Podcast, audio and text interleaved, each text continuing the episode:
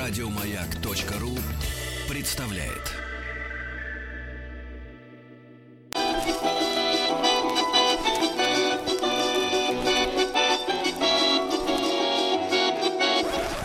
Конфетки-бараночки. Вот это да, вот это, вот это, как говорится, сюрприз, сюрприз, да. согласен. Конфетки, бар, а надо не отрываться от корней, Владуль, не отрываться от корней. Э, Друзья мои, вы знаете, что вот на прошлой неделе мы э, поговорили про гречу с замечательным мужчиной Павлом Сюткиным. И как-то вот мы посовещались, обдумали и решили, что нам Павел очень даже и как бы понравился.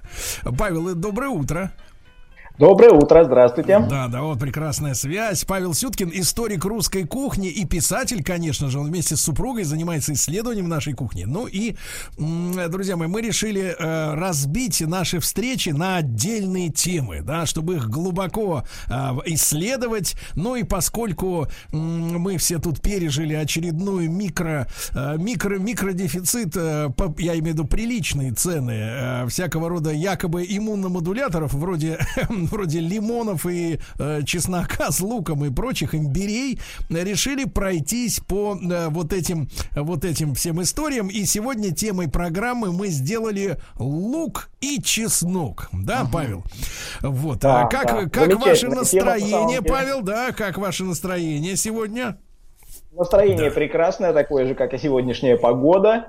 Да. Вот, так что я думаю, что несмотря на все наши трудности, мы все-таки прорвемся, и в том числе лук, чеснок тоже скрасят нам эти такие дни в заточении. Да, Павел, ну начнем с лука тогда, правильно? Вот. Э, Для, обычного человека какой бывает лук? Э, Лук бывает четырех типов, правильно? Э, Белый, э, красный, э, репчатый и вот этот, который пророс зеленый. Зеленый. Понятно. А, ну, э, конечно, э, действительно так оно и есть, но все-таки лук это целый мир, знаете. А, вот э, ка- каждый из этих сортов, каждый из этих сортов можно найти еще десятки разных вариантов на любой вкус и цвет.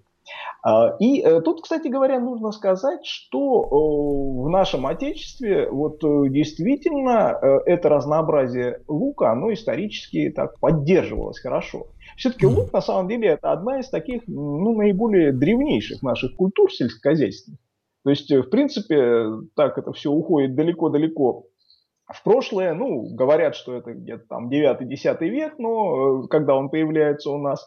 Но это можно слышать про множество продуктов, и связано это с простой причиной. Просто именно 9-10 век – это первые наши письменные источники нашей истории. А уж когда там до письменной эры он появился, это и сказать сложно. Э, Вот. Павел, э, Павел, а лук, он э, всегда использовался лишь как, условно говоря, вспомогательно, как говорится, обезжар... обеззараживающее средство, или, в принципе, вот он, как, например, во Франции есть луковый суп, да, является таким корневым артистом, как говорится, в кухне, да, вот, потому что вот есть у нас... Да. Вот, и второй момент, тут вспоминаю сказку про, про Буратино, вот, и там э, папа Карло говорил Буратине, э, когда ешь лук, не чавкой, а тот, тот его ел как яблоко прям. Вот это вызывает как бы вопросы. А, ну и на самом деле, конечно, и так, и так. То есть лук это, конечно, и э, средство, ну, скажем так, э, что-то похожее на э, западноевропейскую пряность у нас, то есть приправы.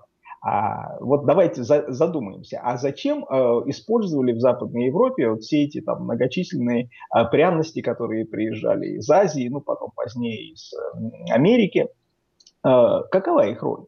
Ну вот А, как, э, наверное, как индусы, да, они все вот этой масолой своей э, пропитывают, чтобы убить э, бактерии.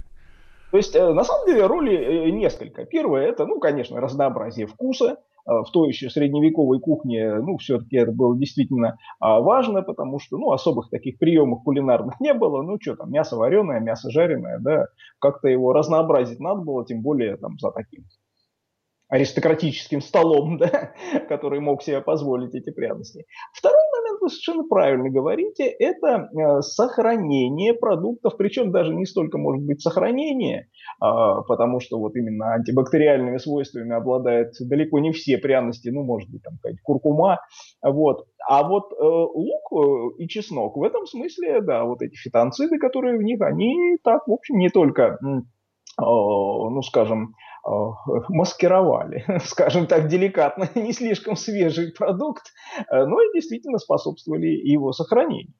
Вот. А поэтому, кстати говоря, вот э, множество иностранцев, которые прибывали к нам э, в 15, 16, 17 веке, они э, говорили одну, в один голос одну и ту же вещь, что да, замечательно, прекрасно, рыбы, лебедя там на столе, да, поросята и все прочее, но все это пропитано значит, неубиваемым запахом лука и чеснока. То есть лук и чеснок – это действительно вот э, те самые неотъемлемые элементы русской кухни, русской средневековой кухни. Э, доходило до того, что чесноком даже давали жалование. Э, там, в 16 веке, во времена Ивана Грозного, вот служилым людям, в том числе, часть жалования выплачивалась чесноком. То есть это валюта вот. была? Ну, вот э, так, такой предмет, который угу. в любом хозяйстве всегда использовался. Угу. Так что... Э, Павел, э, Павел, а вы, вы не оговорились, когда сказать, что вот на столах у нас там лебедя, а что же, и лебедей кушали?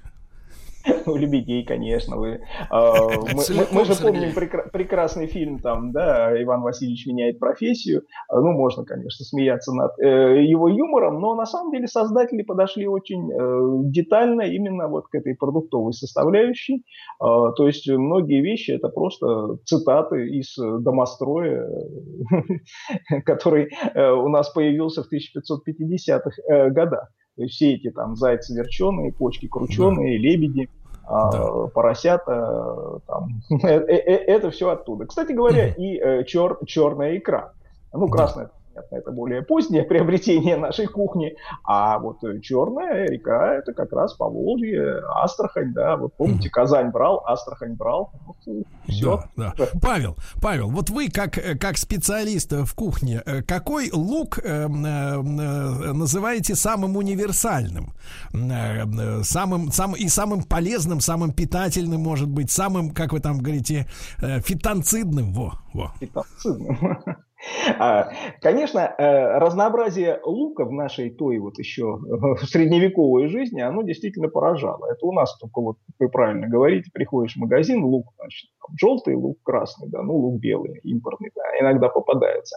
Вот, а тогда-то даже вот в нашей центральной России э, прежде всего славился э, луком это Ярославская губерния.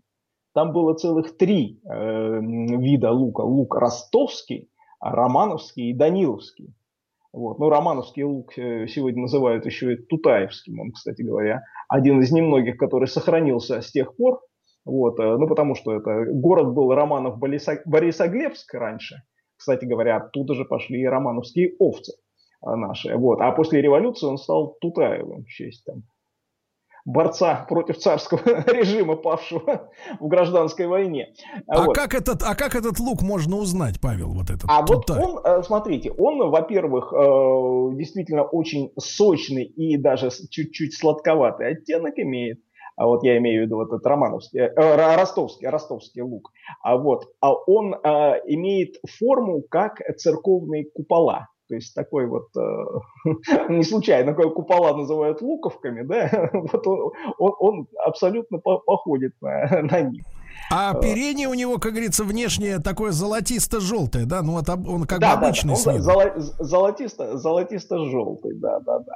Вот а романовский лук, он уже э, более э, красный такой, а, ну, даже, я бы сказал, так сказать, розоватый, то есть не совсем, совсем красный, вот, а такого розово-красного цвета луковицы такие немножко приплюснутые, как большая репа. Вот. Его ча- часто сравнивают. И вот уже Павел, Даниловский Павел, лук, а, а как, как у нас сейчас обстоят дела, как говорится, с луковой э, независимостью? То есть, по вашим оценкам, сегодня продается э, вот отечественного лука какая доля?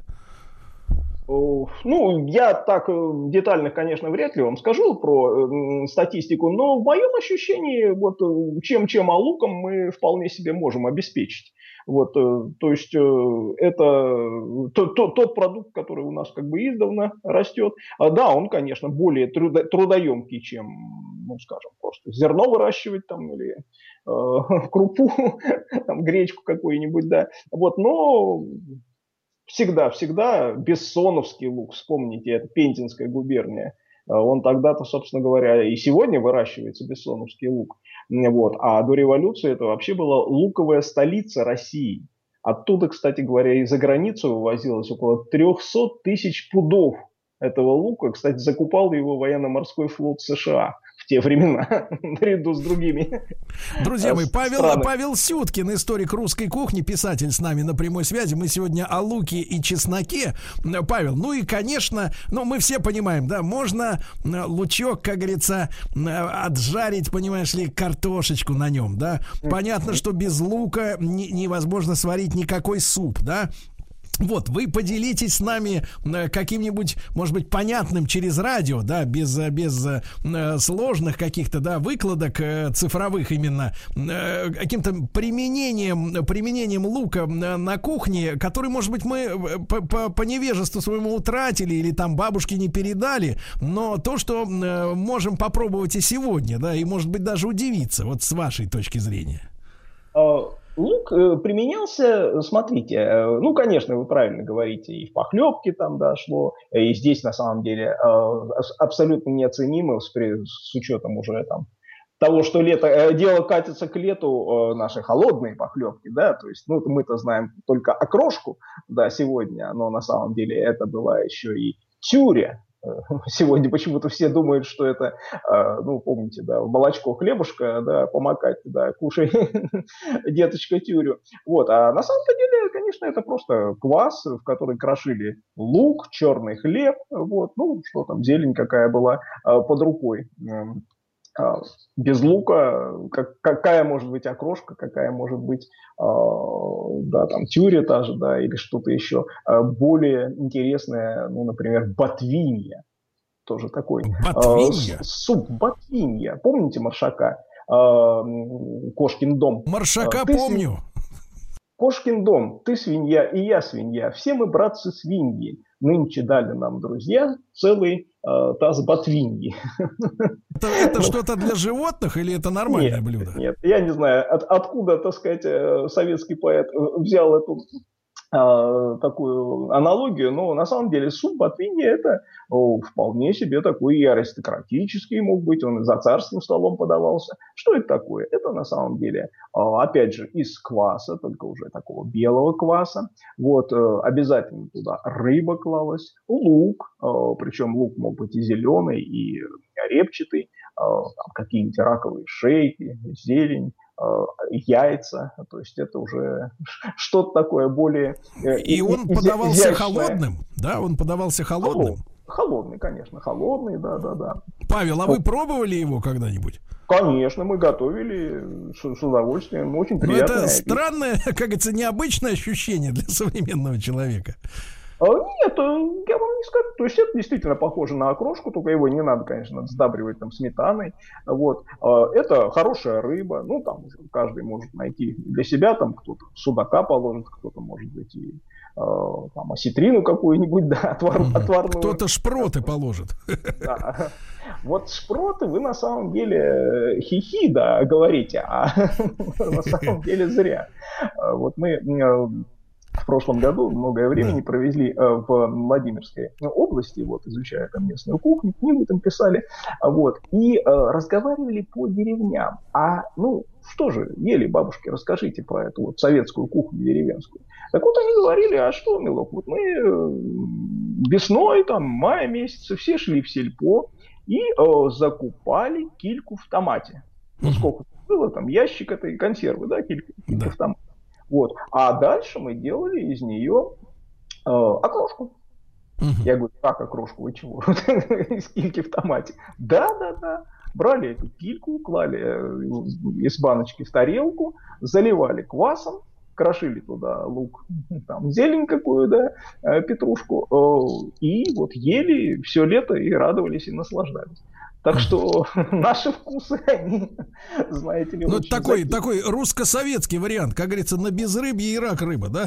примерно, а, примерно. Он э, русско-советский, но он, знаете, по мотивам еще до такой революционной вещи, потому что э, до сих пор в некоторых э, местах, в основном в деревнях, конечно, сохранился еще вот такой старый, э, старый вариант э, тоже похлебки, когда э, сначала рыбу вываривали, вот, ну, делал что-то похожее на холодец, да, вот за, с застывшим бульоном, только кусок рыбы, слышишь, в тарелку, и потом заливалось квасом, и опять же лук, чеснок, там, так сказать, зелень, все, все, все это крошилось, вот такой холодный, холодный суп, да, с рыбой. Суп с рыбой, да. Звучит очень оригинально. Павел, а что касается вот э, участия э, лука в блюдах, да, у нас э, трепетно относятся вот к этим сильным вещам, там лук, чеснок, потому что во рту остается запах, да, и, конечно, э, если человек э, работает, то э, старается в будни, ну, я имею в виду до самоизоляционный период, да. Да, ну, сейчас, вообще, сейчас это хорошо, к вам никто не подает подойдет э, ближе метра. Вот, есть ли, есть ли у вас методики скрыть э, лук, луковый, э, как говорится, а, амбре? вот, э, я читал, что э, читал, что э, чеснок, э, чеснок как-то при, приходила новость, да, э, предложили специалисты, но специалисты не вашего профиля, а скорее на, на, из науки, да, вот, да. но там кудесники сочетания вкуса работают, и им главный эффект, а не как это вообще, в принципе, переварить можно. Там рекомендовали, если вам очень хочется съесть чеснок чеснока, но при этом не пахнуть, то вы чеснок запиваете теплым молоком. Я, я представляю, какой-то это ужас какой-то. Да, Ужасно. Что касается вот лука, э, Павел.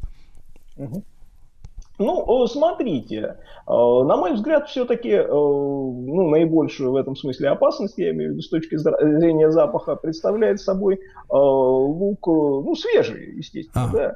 Потому что тот, который уже либо там выварился в супе, да, либо в соусе, ну, что там, там какого-то особого-то запаха уже, уже, уже не будет. Вот, поэтому вот если вы действительно ну, боитесь, да, ну вот, не хотите, да, чтобы от вас там резко пахло луком, то, наверное, проще действительно просто сократить вот э, его э, употребление в таком сыром виде. Ну, не ешьте вы какой-то салат. Если вы не хотите, чтобы от вас пахло, не ешьте лук. Э, да, да, я... Ну, нет, ну, а все остальное, так сказать, в любом другом виде. Вот, например, как у нас ели лук, как он употреблялся. Ну, понятно, что никто там не грыз просто так. Ну, если уж совсем не голодно. Ну, конечно, можно было там, куда-то идет там, да, э, человек там взять котомку, да, там кусок хлеба, лука, да, там просто так его поесть, но это уже все-таки такое больше... Это романтика. А, исключ, исключение. А в кухне-то где он использовался? Да. Использовался, а, делали такие соусы, звары. Соус из вары. Павел, давайте мы вот на этой нотке а, прервемся да. на новости, да? А после новостей, новостей спорта, друзья мои, нас э, ожидает соусы звары и, конечно, чеснок.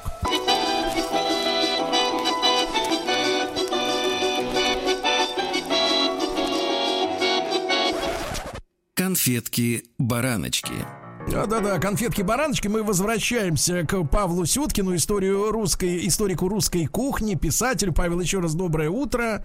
Доброе да. утро. Вот, и на самом интригующем моменте соус звар. Вот, соус я... звар, да. Что это же вот это вас издаст, как говорится? Э, да. Черта нашей средневековой кухни, о которой сегодня все забыли. А он был и капустный звар, и яблочный звар. Но основой его составлял лук то есть на самом деле выжаривался лук, карамелизовался, как сказали бы сегодня. Вот, а в него уже добавлялась, там могла быть капуста, свежая, кислая, там, я не знаю, что, э, что, что, душе, что душе угодно. И вот этим таким карамелизованным соусом поливались э, птица, мясо, да, все, все что э, душе Но угодно. это, я так понимаю, вот. что это не острый соус, да? Э, ну, нет, наверное, конечно, в нем э, особой остроты не было. Э, тут нужно сказать еще одну вещь, что у нас вот к специям в отношении и всяким приправам было такое немножко неожиданное на сегодня. То есть практически ничего не добавлялось в блюдо готовое. Ни там соль, ни перец, ни какие-то там другие, другие более вычурные приправы. А то есть у нас, ставилось... Павел, тогда э, ловлю вас на слове, то и солонок на столе не стояло, да? Ставилось это на стол. Вот к чему я клоню. То есть сам можешь подсыпать себе сколько хочешь. А, вот, а не вот готовое там блюдо какое-то уже насыпалось. Вот. То есть, то есть, погодите, получается, готовилось все без приправ, без соли, да? А, ну, если мы говорим о, э, не о супах, а вот о каком-то там мясе, например, рыбе, то э, соль сыпалась уже по вкусу так, как вам э, хочется, она просто ставилась рядом на стол. Рядом с вами на столе, кстати говоря, стоял обязательно уксус, стоял эм, обязательно кислое молоко. Угу. Тоже, тоже, которое рассматривалось как приправа. Кстати, уксус у нас был тоже свой, пивной, как он назывался. Темный. Пивной? А, конечно, а как же? У нас же вино-то винный уксус, да, в общем-то, виноград не совсем, скажем, наше русское растение, да, особенно в средние века. Вот, э, яблочный уксус как-то не очень делали, а вот из пива, ну, в принципе, ведь уксус можно сделать из любого э, такого ал- алкогольно содержащего э, как бы раствора, в котором где-то там 11-12 градусов крепости. Павел, боюсь предположить, что можно и водочный уксус выгнать. Теоретически, наверное, если ее разбавить. Да, до хорошо, этой, до этой хорошо, хорошо, Павел. Э, э, что касается чесночка, да, чесночка, тут уже, как говорится, хоть ты его, понимаешь ли, в готовящееся блюдо, хоть в чистом виде, запах, конечно, никуда, никуда не денется, мощный, да. Если лук вот подразделяется на разные сорта, типы, да, даже по цвету и по форме, а чеснок, он один всегда?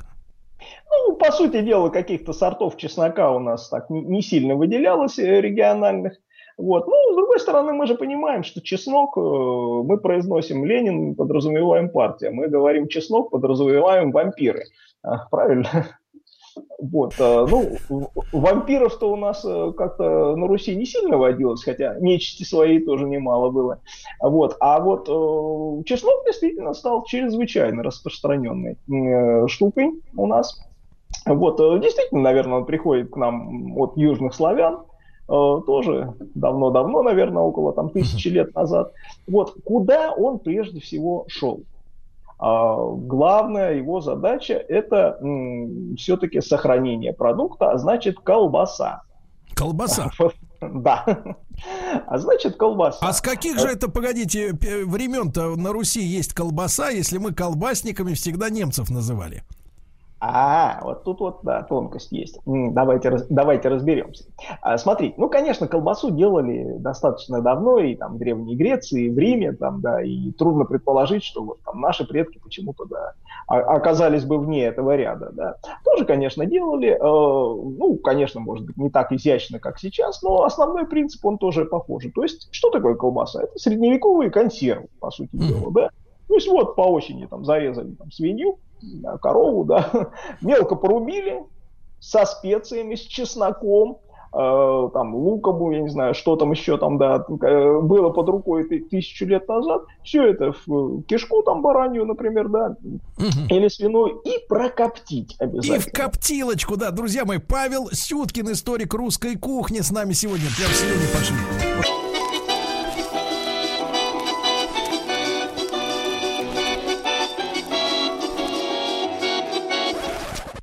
Конфетки-бараночки.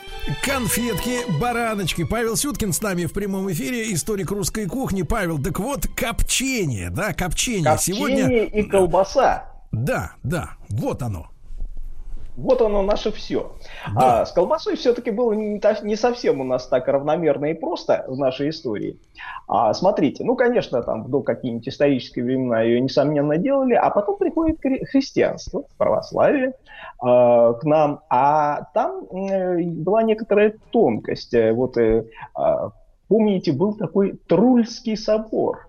Я не смеюсь, помните, потому что именно на основании его решения э, совсем недавно, несколько лет назад, э, там девчонки, которые танцевали в храме Христа Спасителя э, были в свое время наказаны.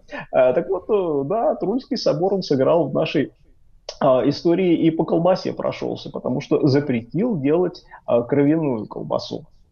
Кровяную. Я, да, не соответствующую там требованиям. А, а какая же осталась? Религии. Вот. Ну, понятно, что э, отделить там кровяная и не кровяная в тех условиях, да, все равно так или иначе частички крови, э, так сказать, попадали в этот фарш. Вот. И вот с колбасой как-то у нас в 12, 13, 14 веках все это охладело и делали ее только в Новгороде ну, наиболее таком западно ориентированном э, нашем регионе, да, поддерживающем связи с Европой. Вот. Ну, где-то уже к веку 16 все это э, как-то сгладились, все эти запреты, и в домострое мы читаем, что в рождественский там мясоед на столе должны быть там губы лосьи, э, ветчина, буженина, колбасы. Вот.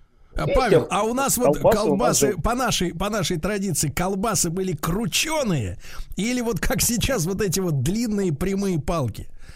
А, ну, колбасы, конечно, набивали, набивали. То есть никто их там за формой особо не следил. Mm-hmm. То есть какая вот кишка под рукой была, да, вот то, той формы она и получалась, да, где-то потолще, где-то потоньше. Ну, понятно, что для такой публики почище старались сделать э, их э, поизящнее. Вот, собственно, в петровские времена к нам приходит уже колбаса сырокопченая, mm-hmm. да, все вот эти немецкие, да, не случайно немецкие колбасники-то у нас, да, вы правильно mm-hmm. говорите, немец, перец, колбаса колбаса. А, вот, это как раз Павел, Павел, а вот в чем, в чем основное, как вы считаете, основное, там, может быть, технологическое или, э, э, так сказать, составное отличие нашей колбасы исконной от немцев, от немецкой?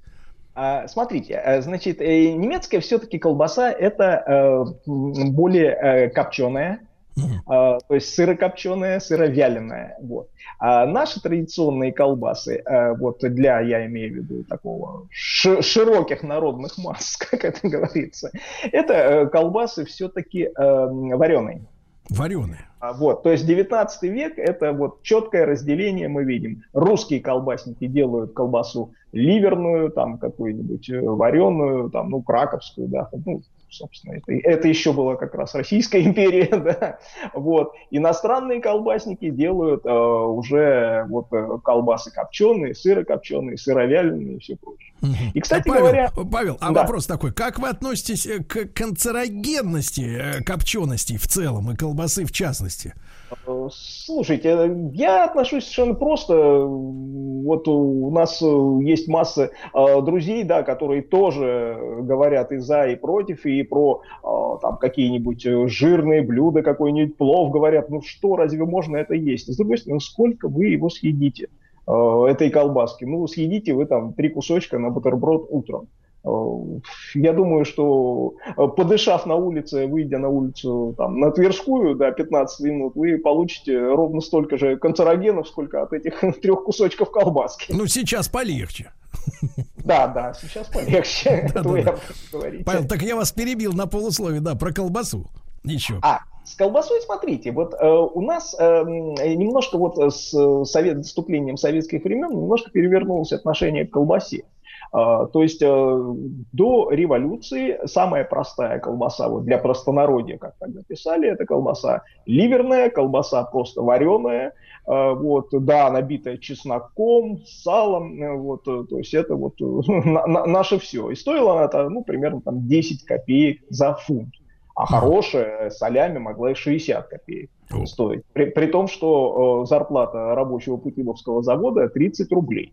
Угу. То есть он мог себе купить, э, значит, сколько там, 10 килограмм солями, да, не 10, даже 5 килограмм солями, да, на зарплату, да. Вот, то, то есть э, так, не, не особенно разгуляешься. А в советские времена стало наоборот. Ну, если э, э, ранние 20-е, то мы здесь, конечно, можем вспомнить э, товарища Шарикова, пока он еще не приобрел человеческий образ, помните, он спрашивал да, да, у магазина, ну зачем, зачем вам эта краковская колбаса, зачем вам гнилая конина, дайте ее мне.